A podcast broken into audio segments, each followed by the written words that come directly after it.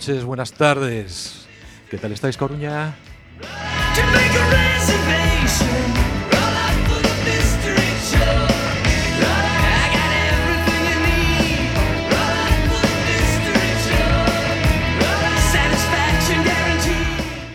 Volvemos a un programa más, hoy dedicado a...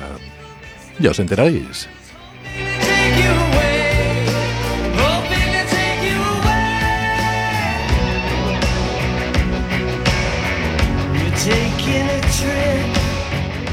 Insistimos que somos Dale Voz, un programa de la UTACA, de la Unidad del Tratamiento del Alcohol y otras conductas adictivas.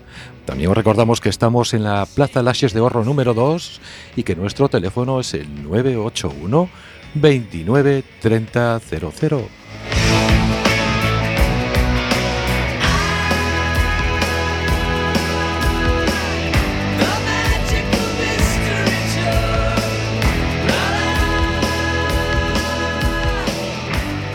Hoy tenemos entrevista, como todas las que traemos, muy, muy, muy, muy especial.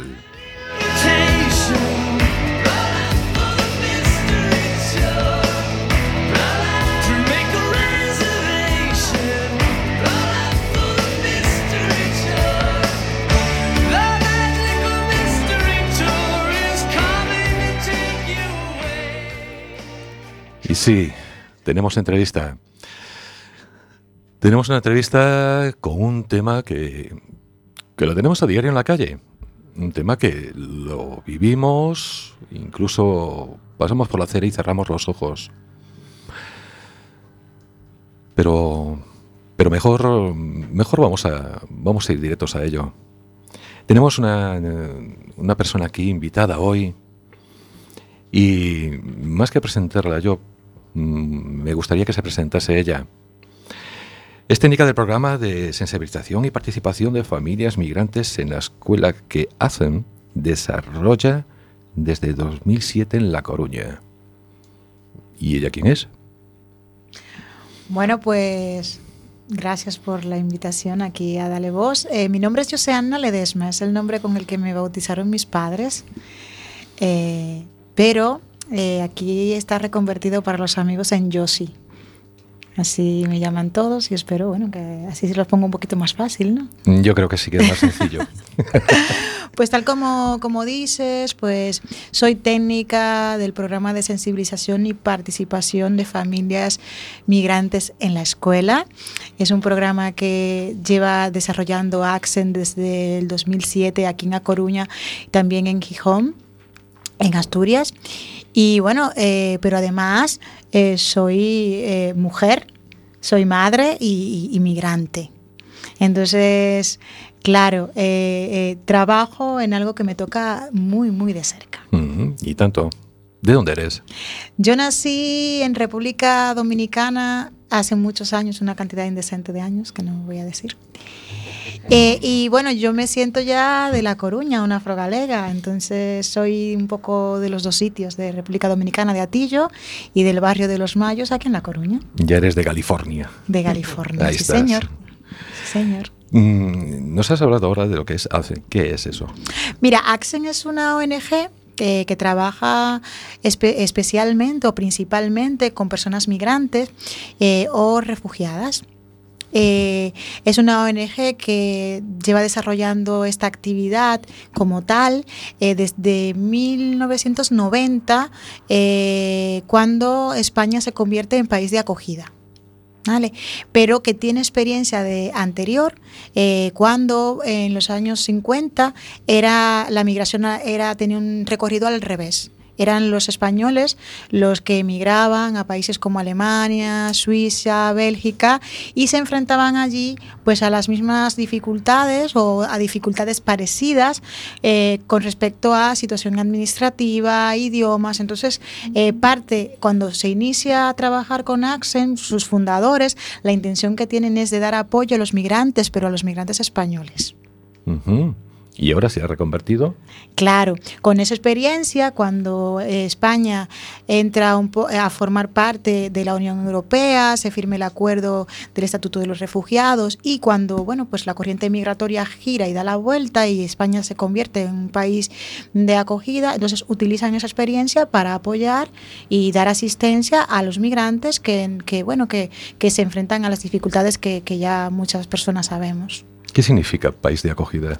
En este caso es país receptor. País de acogida sería España, en ejemplo, que en la actualidad recibe a gente de multitud de nacionalidades. Es el país que, bueno, que da acogimiento. Es una palabra muy bonita, la de acoger. Sí, sí, pero luego, bueno, es una palabra que a veces nos queda un poquito grande. Yo creo que es bastante, ¿no? Sí, sí. Bastante. porque, lamentablemente tenemos mucho que trabajar ahí. Y ya lo creo. ¿Hay racismo aquí? Mucho, mucho, mucho racismo, muchísimo. Y, lamentablemente en los últimos años, en los últimos cuatro años, el racismo ha aumentado muchísimo. En vez de solucionar. Eh, claro, eh, eh, y está la prueba. O sea, el que dude de si existe racismo o no, solamente tiene que darse cuenta en el resultado de las elecciones. Y cómo ese resultado se duplicó en los, en los seis meses posteriores a que se repitieran las elecciones. Discurso de odio puro y duro que ha llegado a, los ayuntamientos. Eh, el rechazo es eh, contra raza, religión, contra todo. Entonces, claro, el tema es que cuando, cuando la gente eh, rechaza el distinto porque es como, de alguna manera, eh, las autoridades, el sistema ha fallado a los ciudadanos y ciudadanas de España tanto a los extranjeros como a los nativos. Les ha fallado.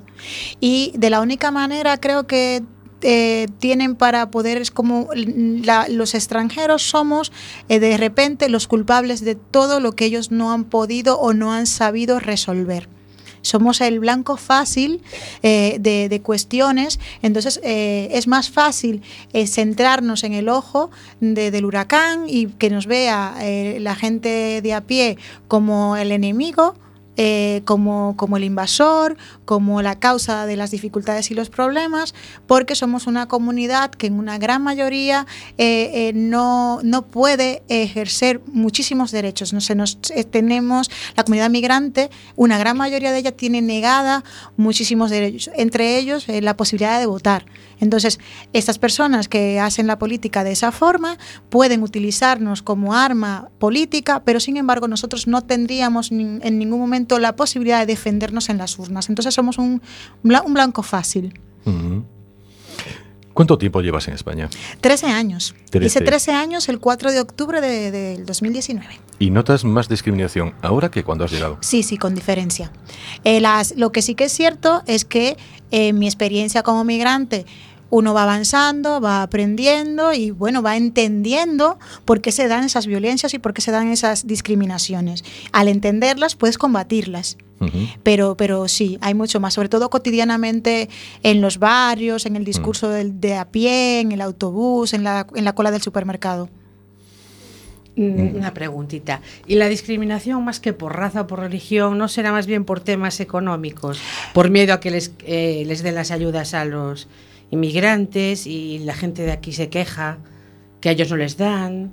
Es que, a ver, eh, es un discurso absurdo, es una, una es una excusa eh, que la gente busca. Tú, si tú tratas mal a alguien, tratas mal a alguien. O sea, no hay una justificación para faltar el respeto y para faltar nada a alguien. Ahora, cuando tú quieras mm, mm, saber, identificar cuándo es racismo y cuándo no, es fácil, es sencillo. Eh, cuando Tú me ves a mí, tú lo que ves es una mujer negra. Tú no sabes ni mi, ni mi profesión, ni cuánto dinero tengo en el banco, ni, ni, ni si soy buena persona. No sabes nada de mi vida, solamente lo que ves. Sin embargo, al verme, eh, tomas ciertas actitudes que pueden ser desde cerrarme la puerta del portal para que no entre en mi casa, porque entiendes que, que, que, no, que, vaya a ser que me vaya a robar la carta de los buzones, dejarme el asiento de al lado del autobús solo porque no vaya a ser que se te pegue algo, o pedirme eh, dinero o preguntarme eh, cuánto cobro por servicios sexuales. Eh, o voy a, bueno, de hecho, las personas racializadas, las personas de etnia gitana, que de, negras, pues tienen eh, que hacer trucos y malabares a la hora de presentar un currículum, ya sea falseando los apellidos, en el caso de las personas gitanas y en el caso de las personas negras, pues no poner la foto para por lo menos eh, poder eh, acceder a la entrevista. Entonces, eh, ¿dónde están las personas migrantes aquí? Las personas migrantes están en la venta ambulante. No hay, no hay esa pérdida de empleo que mm. se dice. O sea, tú recorres las calles y los puestos de trabajo normalizados, estoy hablando mucho, eh, sí. De eso se trata. Sí. tú recorres las calles de empleos normalizados y tú conoces alguna profesora negra. No. ¿Alguna doctora? No. ¿Enfermera? No. ¿Funcionaria del ayuntamiento? Tampoco. ¿Pero empleada de hogar conoces alguna negra? Bueno, Exactamente. O, de origen extranjero, de origen eh, migrante. Tengo contacto con unas chicas peruanas, sí, que trabajan todas eh, en Sí, aunque tienen conocimientos, están preparadas. Entonces la gente lo que tiene que entender es que nos, eh, cuando hay varios tipos de corrientes migratorias, pero en concreto hay una que se llamaba contingente o contratación en origen. En España, cuando eh, comenzaron las cosas a funcionar bien económicamente y, nos sentimos así súper guays y la economía iba fabulosa y maravillosa, iban a captar personas para venir a cubrir esos puestos de trabajo que las personas de aquí, por lo que sea, no querían cubrir. Hay un catálogo de trabajos de difícil cobertura que son los trabajos a los que tienen acceso las personas migrantes.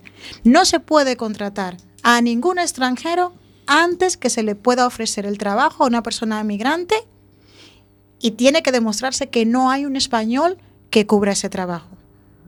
Vale. Entonces, es, es, que el que quiere informarse tiene la información ahí. Otra cosa es que no le apetezca porque es más fácil echar balones fuera y decir burradas. Sí, estaba pensando en lo que decías, ¿no? Porque nosotros vemos efectivamente una mujer negra. No sé si utilizar así el término. Sí, sí, sí, yo soy una mujer negra, sí, sí, sí, sí. Eh, estaba pensando en Burela, que tienen una comunidad migrante enorme que es curioso cuando salen fuera de, que ya tienen hijos nacidos aquí, es decir, que son españoles como el que más, o incluso más, y que en cuanto salen de Burela siguen siendo extranjeros. Sí, porque es algo que le cuesta todavía a la sociedad española entender, y es que, primero, cuando se deja de ser inmigrante, cuando se deja de ser migrante, y que ya hay españoles de todos los colores. ¿eh? Entonces, ya sea porque eh, nacieron aquí de origen, de padres de origen extranjeros, africanos, latinoamericanos, eh, ya bien sea porque son hijos de familias mixtas, porque sean niños adoptados, o sea, eh, la diversidad está en, toda en, todas las, en todas las ciudades ya. Y hay españoles con rasgos asiáticos, con, rasgos, con rasgos orientales, negros, claro, pero eso cuesta asumirlo. Entonces, indistintamente de la documentación que esa persona lleve en el bolsillo, siempre se le va digo, a acusar, pareciera que ser migrante es algo mm. malo, ¿no? Pero siempre, ah, no, porque los de fuera, y siempre se le va a preguntar de dónde es. Hombre, hablando de las de las vías de acceso que tienen los migrantes pues a nuestra salud pública, a nuestra educación, en general a los servicios. Tú comentabas antes, tú tienes tres de los factores que pueden crear una mayor vulnerabilidad. Migrante, mujer. Mayor de 35. Y madre. Madre mía, sí lo tengo todo. ¿Qué dificultades, eh, dificultades encontraste tú cuando llegaste aquí? A ver, yo soy una migrante privilegiada. Independientemente de que sí que es cierto que me atraviesan bastantes dificultades, yo soy una persona que vengo de una ex colonia española, por lo cual tengo el idioma y tengo rasgos culturales afines. Además, vine con una con documentación y gracias al trabajo y el esfuerzo de mi familia, vine también con formación. Entonces, yo vengo de una serie de privilegios que me han permitido sortear luego las dificultades a las que me enfrenté cuando tuve que descubrir el sistema eh, político y, legislativo que hay en España. Eh, todas, Yo lo primero a lo que se enfrenta una persona migrante cuando llega es al no reconocimiento de su capacidad profesional y su experiencia laboral. No se reconocen. Y cuando se reconocen, se reconocen a medias. Es lo, lo primero, que de golpe y porrazo, todo el esfuerzo, todo lo que tú has hecho es, mira, no, porque aquí lo que hay para ti es esto y te ponen una, una fregona, una valleta en la mano o con suerte y si eres, y si eres así de buen ver, pues una bandeja para servir en un bar. Es lo primero que, que, que te ofrecen, lamentablemente. Puestos feminizados. Eh, y precarios. Y, Y muy- precarios. sí. Entonces, partiendo de la facilidad que tengas eh, para luego eh, regularizar tu situación administrativa, poder llegar al fin de mes, si tienes cargas familiares en país de origen o si, o, o- o si tienes familia y cargas familiares aquí, poder sortear todas esas cosas es muy, muy difícil, muy difícil. Sobre todo la parte administrativa, la ley de extranjería. Hacen que trabaja también con personas sin techo y sin hogar.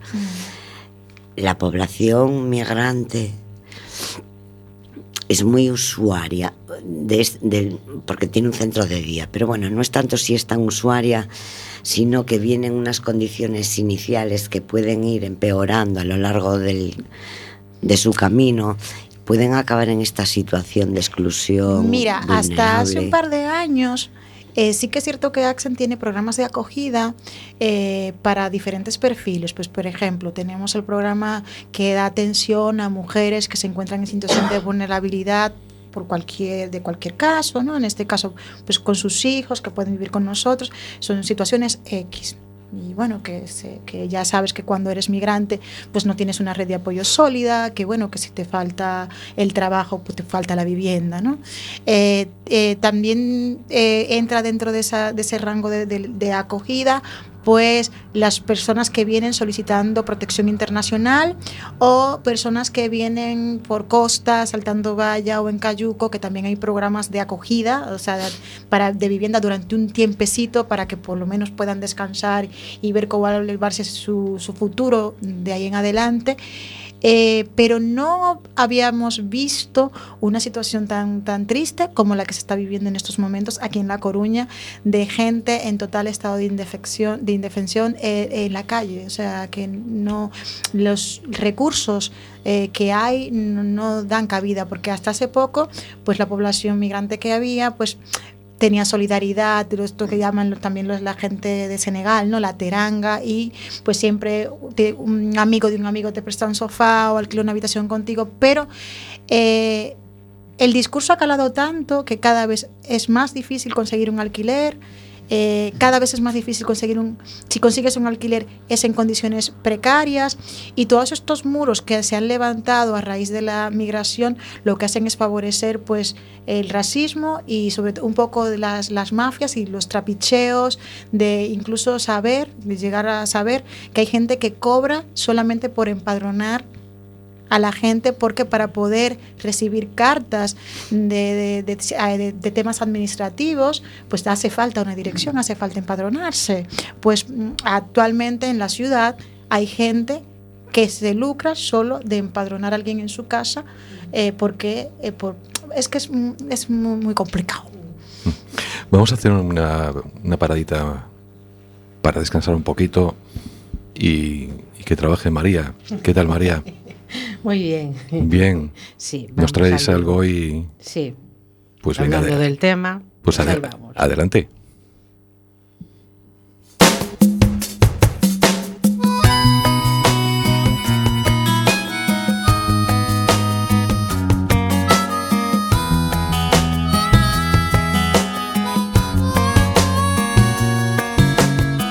Juan se lanzó marchándose Hace años, a finales del siglo XIX, miles de inmigrantes europeos cruzaban el charco para buscar un porvenir mejor en Latinoamérica, pasando penalidades e incluso perdiendo la vida por enfermedades debido al hacinamiento en las bodegas de los barcos.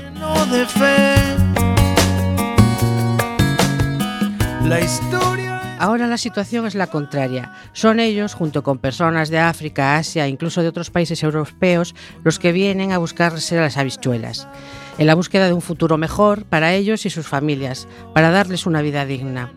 Saco esto a colación porque la gente no tiene memoria. Me parece tan penoso, me da tanta vergüenza ajena cuando escuchas comentarios criticando a los inmigrantes. Gobiernos que no quieren rescatar del mar a seres humanos que pueden perder la vida huyendo de calamidades, del terror y de una muerte segura. No hay nada más fácil que hacer un ejercicio de empatía. Poneos en el lugar de ellos. ¿Quién no haría lo imposible para sacar a sus familias de la miseria? Yo creo que todos.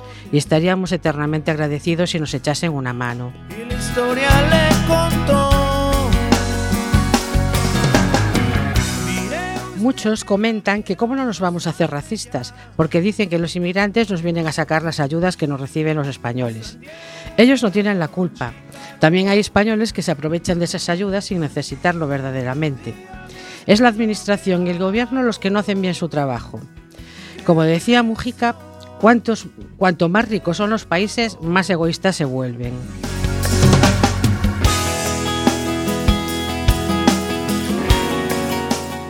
Es muy triste escuchar a españoles que tuvieron que emigrar, por ejemplo a Suiza, viéndose obligados a dejar a sus hijos con los abuelos para poder trabajar duramente y ahorrar todo lo que pudieran, privándose de muchas cosas. Debe ser tremendamente angustioso alejarte de tus pequeños y no poder darles ni recibir todo el amor que necesitan y esperar unos años para poder verlos. Y esto, como es lógico, a muchos de esos hijos les afectó en su relación con sus padres, porque los que hacían esa labor eran los abuelos. Hoy, gracias a la tecnología, la separación es un poco más llevadera, aunque se sufre igualmente la ausencia.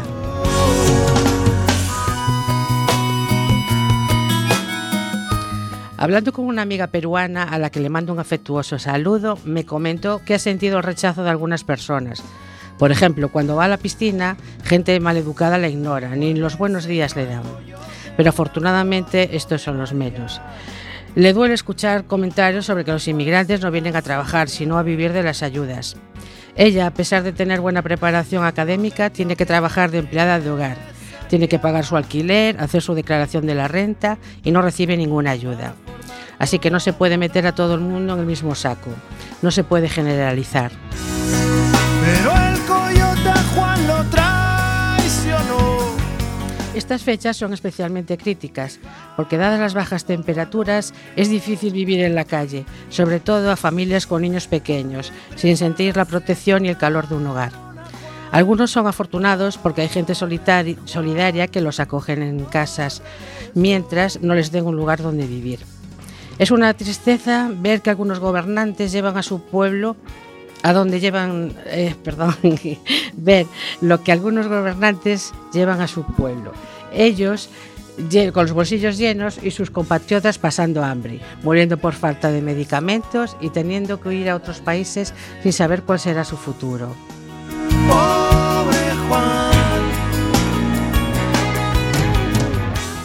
Hoy leí unas palabras que alguien compartió en las redes y que son muy expresivas. Hay días que son así, cansada. Cansada de tener que comunicarme en otro idioma. Cansada de tener que concentrarme para entender. Cansada de no poder hacerme entender. Solo quien vive eso sabe lo difícil que es. A todos los inmigrantes les mando un afectuoso saludo y mi respeto por la valentía y el sacrificio que les supone estar lejos de su tierra y de su familia.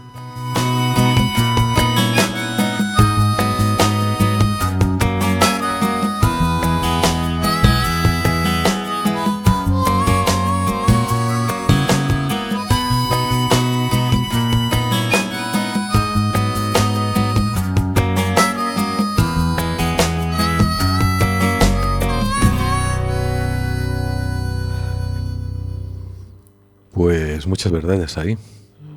Pues sí, Gracias, María. a ti. Seguimos contigo, yo sí.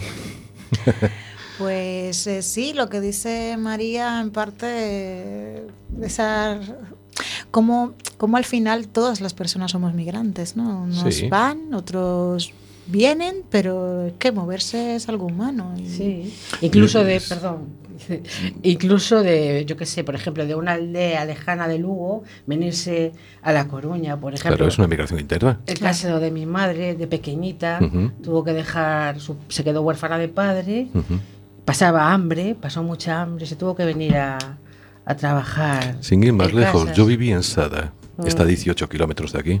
Sí.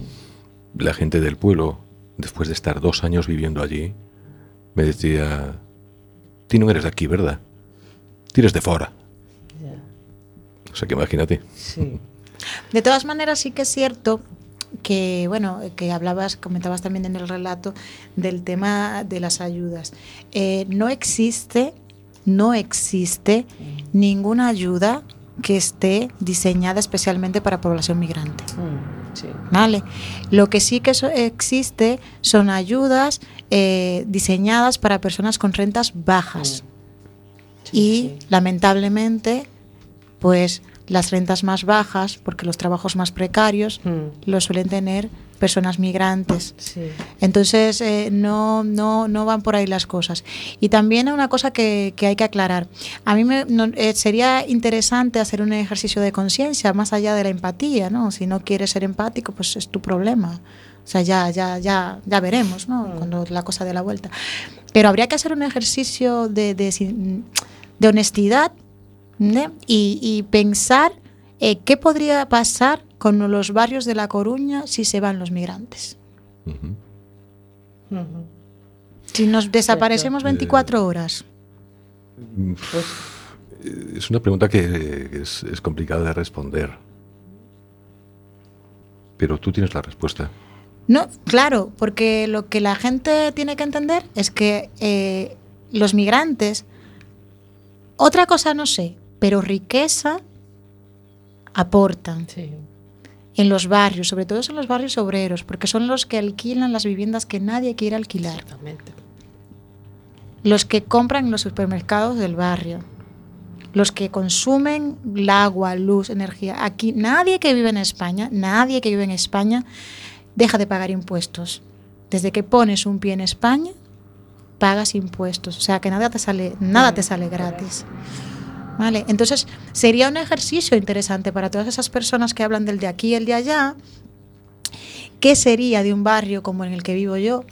El barrio de los Mayos, Sagrada Familia. Es más, mira, me voy a ir más lejos. ¿Qué sería del, del cin- eh, 15.001? O Juan Flores, sin población migrante para que cuide a esas personas mayores y para que saque adelante el trabajo que otro no quiere hacer. ¿Qué pasaría? También. Y en hostelería, que hay muchísimos. Sería interesante que nos- Sí. yo me planteo igual eh, una huelga, ahí un Mm. paro ahí de personas migrantes o de origen migrante y vamos a ver entonces qué pasaría. Entonces iban a Mm. echar de menos, seguramente. Lo, lo tiene más fácil un hombre migrante que una mujer. No, Es igual de difícil. no, no, no, no, no. Yo creo que, que aquí lamentablemente, eh, bueno, lo primero es que las corrientes migratorias van a depender mucho de qué zona vengan, pues van a migrar hombres o van a migrar mujeres.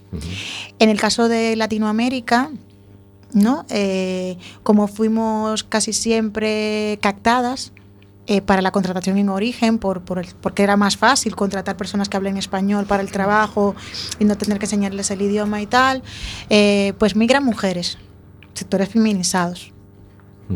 Luego, cuando son tramos migratorios más fuertes, más terribles, más violentos, pues suelen, suelen salir los hombres, que son los que vienen pues mm, por África, que hacen el trayecto por África, suelen ser mayoritariamente hombres. Una vez en origen, lamentablemente, el machismo hace que los hombres lo tengan más difícil, porque siempre va a ser más fácil contratar a una mujer para el sector de los cuidados que a un hombre. Es más fácil contratar.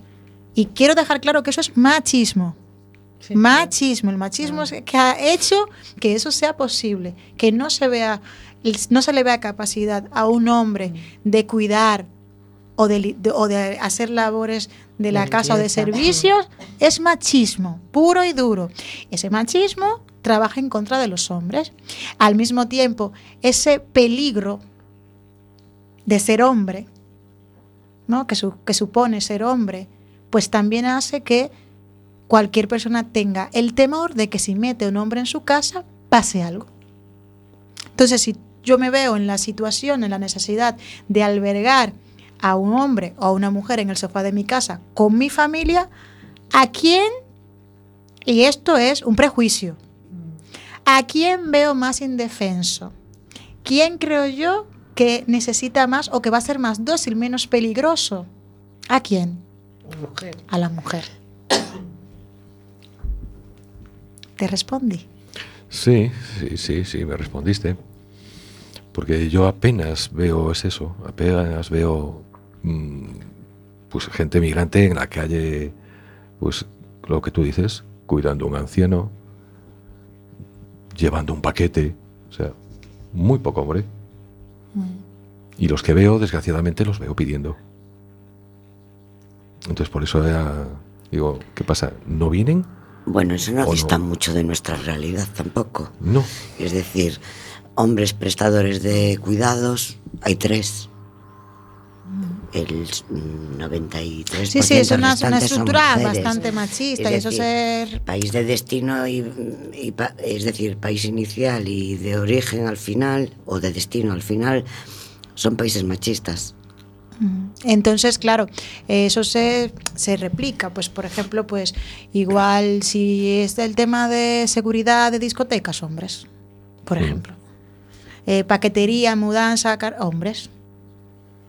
Pero luego lo que, lo, lo que más común es y lo que más necesita la gente, eh, dado que estamos en una sociedad que va envejeciendo, ¿eh? y que luego también se va reproduciendo y que las mujeres tienen un rol importante en la parte económica de los hogares, pues alguien que quede en casa para cubrir lamentablemente el lugar de la mujer, porque los hombres no cuidan. Entonces, ¿se contrata a quién? A otra mujer. En este caso, una, mano de obra más barata. ¿Cuál es la mano de obra más barata? Una mujer inmigrante. Y si ya tiene, no tiene papeles, más barata todavía. Aunque fíjate, los flujos son diferentes y las posibilidades o los accesos o la integración, la inserción, incorporación social, como se le quiera llamar, y laboral, es diferente si vienen de Latinoamérica, sobre todo las mujeres, pero bueno, en general para los hombres también, Latinoamérica, África o países del este.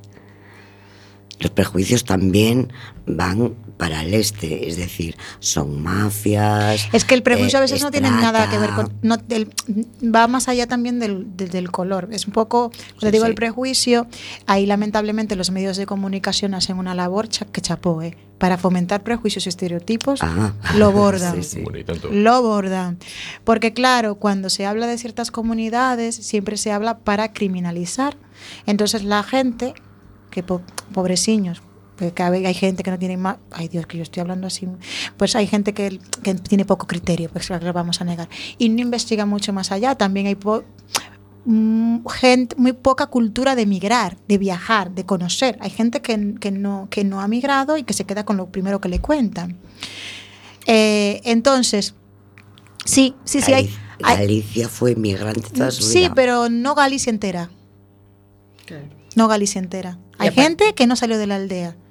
Eso no justifica que maltrate, pero sí que es cierto que se queda con lo que ve en el periódico, con lo que ve en el telediario, porque si sale en la tele es verdad. Y lamentablemente los medios de comunicación que tienen el deber de informar, pero también de educar, no hacen, lo primero no lo hacen bien y lo segundo ya no lo hacen. Entonces, cuando tú, por ejemplo, la comunidad mm, del norte de Europa, de la parte albano-kosovar, o sea, yo no sé cuántas veces escuché hablar albano-kosovar con mafia al lado. En la Kosovar, mafia.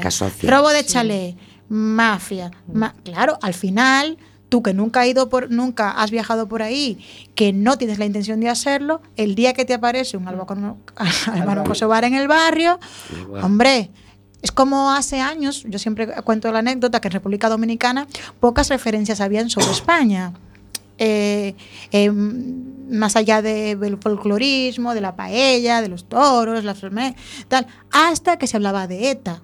Y yo recuerdo a mi madre preocupada eh, diciéndome cuando yo le decía que me venía a ver los terroristas. Claro, luego llegas aquí y te das cuenta que no solamente es que estemos lejos a nivel de territorio, sino que no es la realidad ni de España, pero tampoco de Bilbao. No es la realidad del País Vasco, vivir en terror. Ir en... No. Entonces, claro, eh, eh, ese, ese, esa, esa ola de miedo que, que crean los medios de comunicación para poder crear noticias eh, hace mucho daño. Vamos a dejarlo aquí también un ratito más. Pues que nada para que descanses un poco, porque esto no es una entrevista, es un monólogo. Yo no sé en qué buena hora se nos ocurrió traerte. Dios, yo, yo- tú pellizcame, písame, entonces yo... Si ya no yo- sientes, ya no sientes. Guíñame un ojo, yo No hace sé, falta. algo. Ya te paro directamente. Pues vamos con otro tema.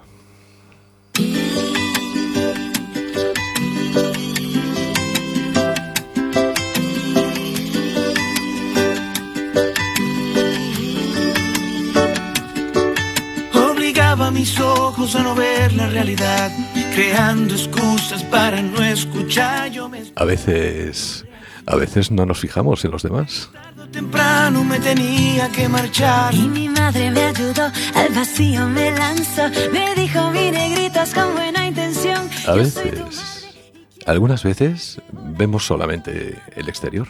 Si te tengo entre mis brazos. Y yo decía, ¿cómo carajo se hace esto?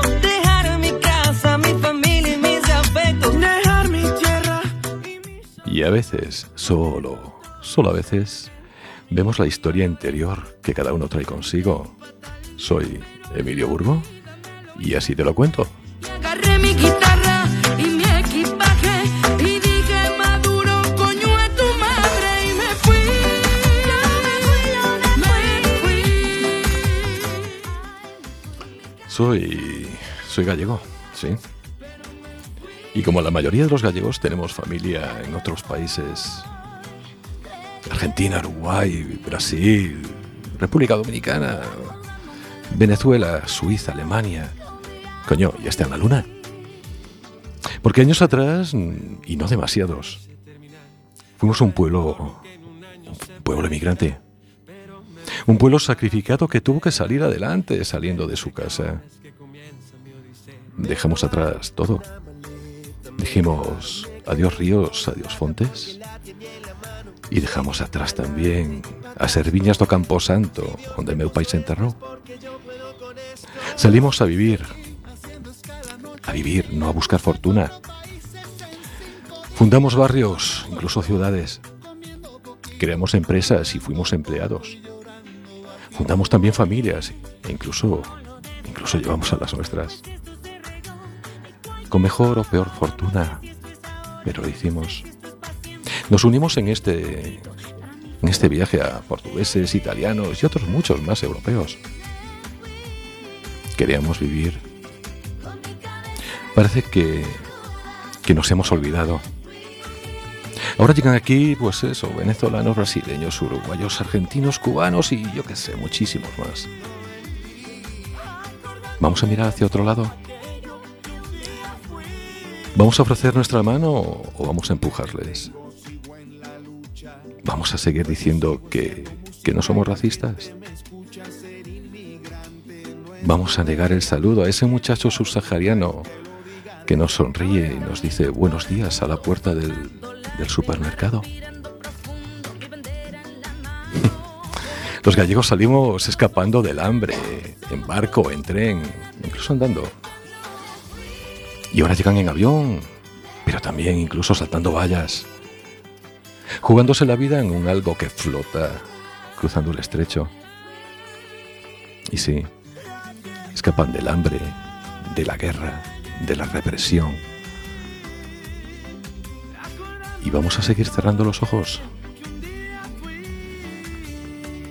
Con lo bonito que es compartir, con lo gratificante que es dar un abrazo, sobre todo si lo cambias por palabras tan absurdas como sudaca o incluso negro de mierda, que podríamos borrarlas ya una puñetera vez de nuestro vocabulario.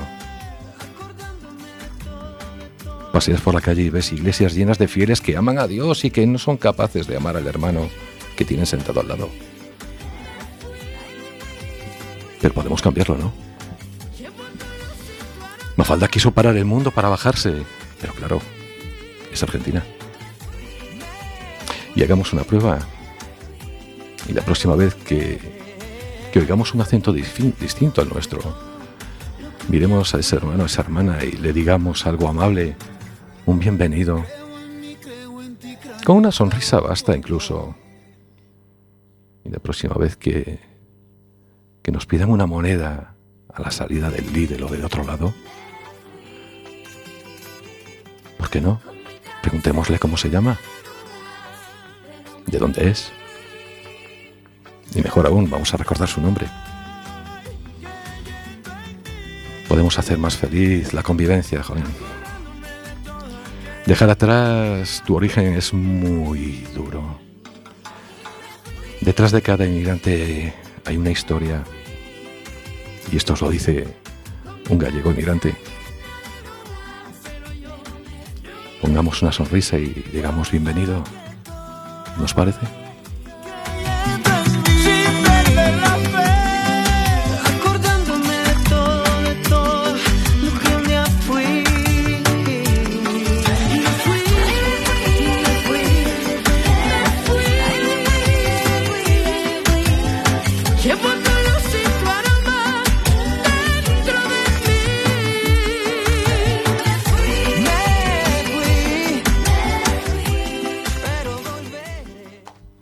Estamos otra vez con Josie. Ahora no te cohibas, ¿eh? Puedes seguir hablando. Si me preguntas, sí. Uf, te pregunto todo. Sería interminable preguntarte cosas aquí hoy, porque es un tema tremendo. Has dicho que tiene, veniste para aquí con estudios y tal, pero también has estudiado aquí. Sí, porque, bueno, yo de, mm, en República Dominicana eh, siempre estuve ligada a los medios de comunicación, pero siempre a la comunicación de entretenimiento. Ujú. eh, animación radial, producción de programas de radio y luego pues eh, hice la carrera de, de- de periodismo, Ujú. eh, mención y relaciones públicas allí, eh, porque bueno, pensé que toda mi vida giraría en torno a lo que, a lo que ya sabía y a que realmente me gusta y tengo una, una gran vocación de, de comunicar. Cuando llegué aquí, pues eso, me encontré con que mis estudios pues no, no eran válidos, eh, que aparte también la dificultad de que eh, no tenía el gallego, no, no- desconocía esa realidad, era total ignorancia de la realidad española. Una vez que llegas, las diferencias culturales que hay entre comunidades autónomas. Eh, entonces, otro hándicap, si voy a trabajar en un medio de comunicación, si quisiera tener la oportunidad de trabajar en un medio de comunicación en Galicia, iba a tener la dificultad del idioma, además. Pero sobre todo que no se reconocían eh, mis estudios universitarios. Entonces tuve que hacer un proceso de homologación del bachillerato y cuando salió el proceso de homologación, que tardó un tiempecito importante, so- unos dos años, porque entre que buscas la documentación, te la sellan, es- tú no estás allí, porque realmente lo que, lo que deberíamos hacer cuando vamos a hacer un viaje como este, si se puede, si es posible, es intentar buscar información antes para saber, bueno, qué pasos podemos ir adelantando, ¿no? Aunque con la ley nunca se sabe porque es cambiante. Lo que es A, mañana puede ser B. Pero en mi caso yo pensé que con los estudios superiores me llegaba y no traje, entonces tuve que homologar el bachillerato y una vez homologado reconvertí, me, como suelo decir, me reciclé. eh, porque me llamaba muchísimo la atención eh, el tema de la atención social que se prestaba eh, la que me, en su momento me prestaron a mí como inmigrante en diferentes ONG y organizaciones, me llamaba muchísimo la atención. Entonces eh, me picaba la curiosidad, decía, oh, pues esto también es una manera de comunicar, ¿no? De, mm, un poco, no va tan desencaminado a, a lo, que, a lo que yo tengo de- detrás. Y entonces hice el grado superior de, el, perdón, el ciclo superior de integración social Hice el, el ciclo, eh, em, comencé a hacer prácticas en Axen, por cierto, y, y allí estoy desde, Ujú. desde aquella. Sí. Nosotros, la UTACA trabaja muy directamente con ACEN, a través de Alberto, un saludo para Alberto y para Vanessa. Y porque estáis presentes los de ACEN también en la mesa de atención a la salud mental grave en los sinteitos sin, sin hogar. Entonces, antes te lo preguntaba, eh, es decir, eh, una situación que inicialmente es vulnerable, finalmente, años después, ahora con la crisis económica, acabó siendo una situación de exclusión social muy importante. A corto plazo, y tal como va la política en este país, mm, a nivel político, ¿qué les dirías a nuestros dirigentes? Hombre, yo a los dirigentes nada, yo los, expulsaría ya directamente a todos, los cancelaría si pudiera y tuviera el poder, o sea, estos ya no valen para nada. Los que tenemos actualmente no valen para nada. Eh, ¿Y por qué? Porque han conseguido, han dejado que este, esta gente, este discurso llegue a tomar decisiones. Y es más difícil.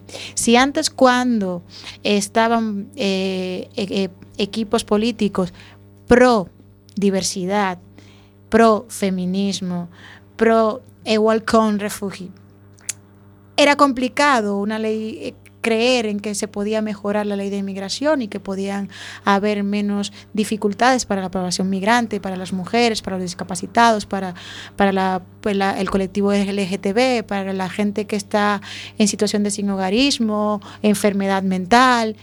Si ya era complicado creer que la diversidad podía funcionar en este país, imagínate ahora con esta gente allí. Entonces, me cuesta mucho pensar, dice alguna, bueno, pues era una moda, igual se desinfla, pero va es como, ahí va, es como un grano en ya sabes dónde, ¿no? Entonces, Se puede decir eh, claro, es como un grano y es que va, si no hace, pues tampoco va a dejar hacer. Entonces, es un- una noticia muy triste para mí. A mí me ha dolido un montón, me ha dolido un montón. Aquí tenemos una sección más que llamamos la sección de la Mari. Soy yo la Mari. Y ese de la Mari. Ah, la Mari, ¿qué tal? Hola. Josti. Mm, Nada, al hilo- en la sección de la Mari es para las actividades de- que tenemos en Nutac. Entonces, al hilo de esto y que tú te presentaste como migrante, mujer y madre, nosotros tenemos un programa que se llama IGIA, que es la intervención eh, con enfoque biopsicosocial en las adicciones en las mujeres, es decir, perspectiva de género. Son intervenciones grupales, individuales, donde mm, la intervención va dirigida, bueno, pues a que se formen en la resolución de conflictos, en la prevención de recaídas, en el afrontamiento de los problemas, en los cuidados de salud eh, físico y mental. Hacemos todo un seguimiento social también de estas intervenciones. Hacemos un acompañamiento y damos formación, actividades de ocio. Entonces, aquellas eh, es indispensable que tengan un problema de alcohol, con lo cual aquellas mujeres que nos est- estéis escuchando, si queréis, necesitáis un apoyo para dejar de beber, que sepáis que tenemos un programa específico dedicado a la mujer que se llama IGIA y venir prontito que se acaban las plazas. No tengo más que decir hoy. Pues la Mari no tiene más que decir, pero seguramente que nuestro compañero Quinocho sí. Hola, buenas noches, señor director. Eh, pues sí, eh, simplemente quería, eh, bueno, hacer un poquito de memoria y como decían todos mis compañeros y decía la invitada Yossi, eh, la- cómo nos hemos olvidado de que este es un país verdaderamente de migrantes, eh, todos tenemos familia por ahí, eh, yo tengo familia en Venezuela, con los que tristemente he perdido un poco el contacto, eh, en Canadá, bueno, en varias partes, ¿no? y acordarme, pues, eh, por ejemplo, de, de mi amiga, mi amiga Paulita, eh, uno de mis amores, gallega de pura cepa, una de las gallegas más guapas que conozco, más buenas y más simpáticas, nacida, una gallega de pura cepa, nacida en Suiza. Entonces, mm, pues quiero que hagamos un poquito de eh, memoria, de que todos hemos estado por ahí, que simplemente eh, reconocer el valor de la gente que es capaz de simplemente buscar una vida mejor, echarse al monte, tirar para adelante y buscar la libertad de tener una vida mejor. Y para todos ellos, pues me gustaría dedicarles eh, una canción, una canción que es de- del grupo Asfalto, de su disco de 1978 Asfalto, y que se llama El Emigrante.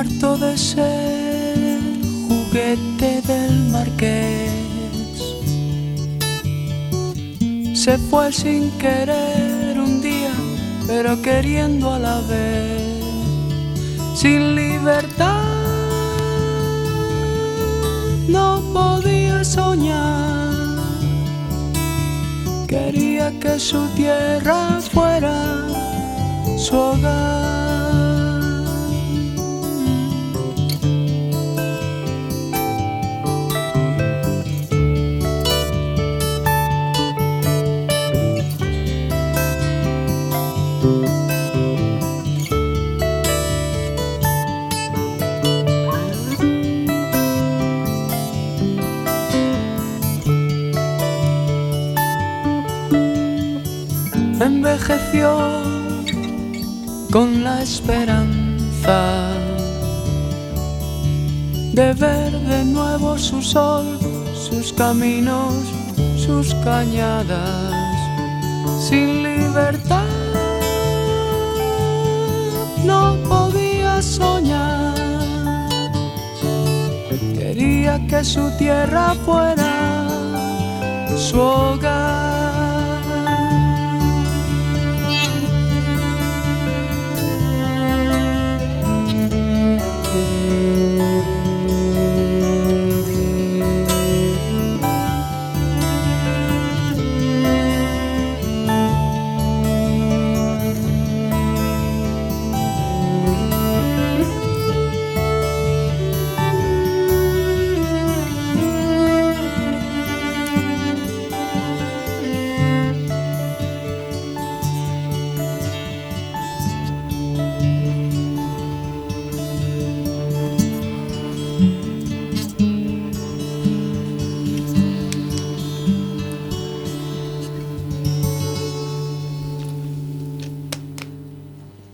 Estamos otra vez.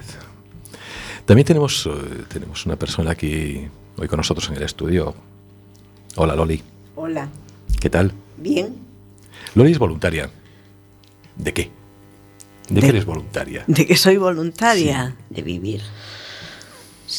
Ella se presenta como voluntaria y eh, está intentando buscar su hueco. Está viendo todas las actividades que hay. Fenomenal. ¿Y qué te pareció la experiencia ahora aquí? Muy bonita, muy buena. Sí, la radio tiene algo que, que engancha. Sí. La verdad es que sí. Conste Es- que yo me despierto con la radio y me duermo con la radio. O sea que en mi casa la radio está todo el día encendida. Cuando yo estoy en casa, claro. pero cuando te pones delante de un micrófono y dices cuatro palabras, Es fatal. no, no, no, no, ¿qué va? Todo lo contrario. Cuando dices esas cuatro palabras y estás nerviosa y todo eso, y cuando sales de aquí dices, el próximo día voy a decir diez. Bueno, es un reto, sí. ya ¿Por qué no? Mm, no, es un vicio, ya lo verás. Seguro. Pero aparte tienes voz radiofónica, te escuchas súper bien. Ah, Sí. muchas Te gracias. súper bien. Sí, sí. Así ¿De que yo que, sí? tú me lo plantearía y haría la formación Bueno. que hacen faltas mujeres como tú en la radio. Que Pues, voces como la ves. tuya. Cambiaré de profesión, entonces. No, no hace falta, la puedes compaginar. No, no, no, puedes No. compaginar. Ah, me jubilo y cambio de profesión, ya está. Mira, Josie tiene programas de radio aquí en esta nuestra casa. Sí. ¿Cómo se llaman, Josie? Pues mira, nosotros tenemos dos propuestas. Tenemos Malhumorada, que es así, ahí. ¿no? Yo es la que picarón. Y luego tenemos un proyecto que estamos llevando desde el programa en el que trabajo en Axen para darle voz a las familias migrantes en- con respecto a temas educativos que se llama Familia Divergentes, los sábados. Qué guay. Sí, sí. Bueno, pues ya aprovechamos también para decirle a, a, a Josi que gracias, ¿verdad? Gracias Por haber estar aquí.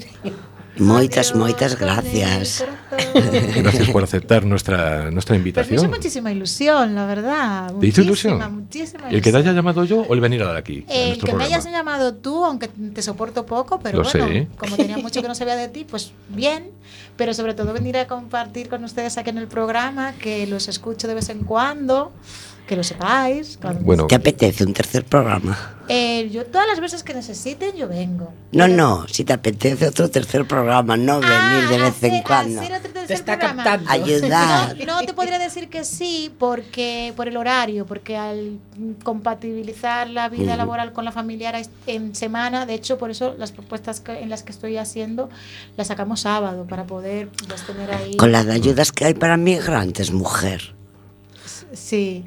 Entonces por eso, pero que cuando necesi para lo que queráis, ustedes me avisan y yo si tú me dices ven lo dejo todo, Mari, ya sabes. Estate pendiente. pues, pues nada, otra vez gracias. Y, y aunque nos escuchen, aquí hablamos así, es que nos conocemos ya hace mucho tiempo. Claro que sí. Ya lo creo que sí. Pues nada, aquí estamos Coruña otra vez. Hoy se termina otro Dale Voz. Y espero que os haya gustado, porque a nosotros nos ha encantado. Así que hasta el próximo.